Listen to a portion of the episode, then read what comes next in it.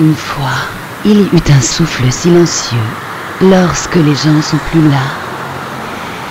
Ils étaient allés vers les guerres, confiants, avec des étoiles douces dans les yeux.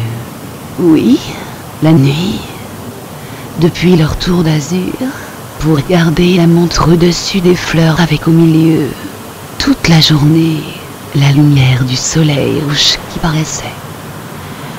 Maintenant, chaque visiteur confessera l'agitation de la vallée perdue.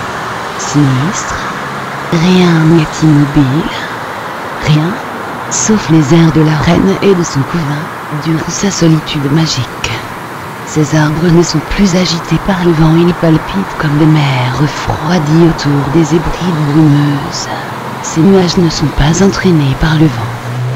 Ce bruissement à travers le ciel inquiet mal à la laisse. Depuis ce matin, on est au cours des violettes là-bas qui se trouvent dans une myriade de types de l'œil humain, au cours des listes là-bas. Que donc que d'embarque des queues de fluide de tartines retournées aussi. Et, et, pleurer au-dessus d'une tombe sans nom.